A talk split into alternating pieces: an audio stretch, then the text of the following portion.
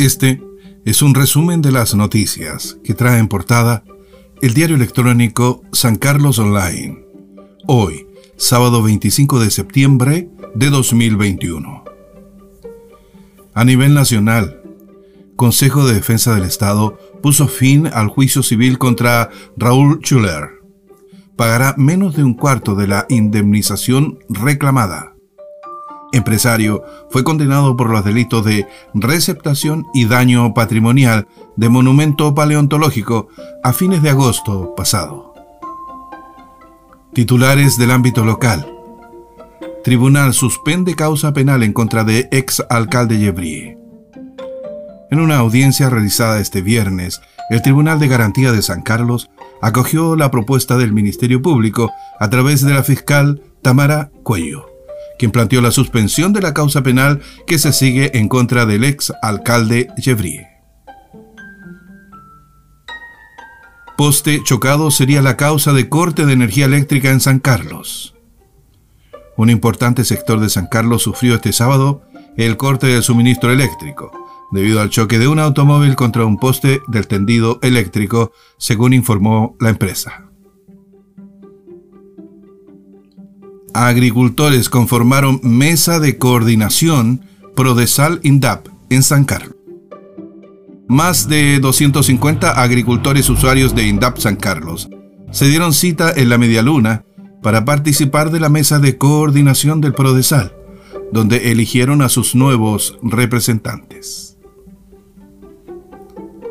Dirigentes preocupados por funcionarios a honorarios en hospital local una reducción de un 46% tendrán los contratos denominados COVID a honorarios en el Hospital de San Carlos.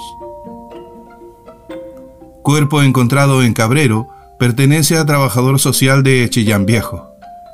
Este viernes, la PDI confirmó que el cuerpo que fue encontrado el pasado jueves en la comuna de Cabrero, región del Biobío, pertenece al trabajador social de 39 años que estaba desaparecido desde el pasado 2 de julio.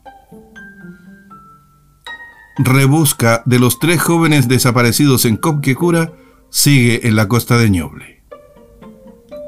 El capitán de puerto de Lirquén, Jacob Silva, explicó que seguirán en labores de rebusca desde la iglesia de Piedra al norte para encontrar a Ismael Andrés Botir Rojas, de 37 años, Diego Alberto Águila Bustamante, de 30 años, y Jorge Andrés Leiva Herrera, de 37 años.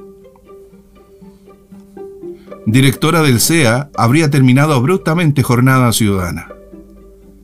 Participantes de una jornada de participación ciudadana que tenía por finalidad informar sobre el proceso del proyecto Embalse Zapallar dieron a conocer que la reunión programada para este viernes 24 de septiembre a las 17 horas fue interrumpida y suspendida de forma arbitraria por la directora del Servicio de Evaluación Ambiental de Ñuble, Ani Riveros.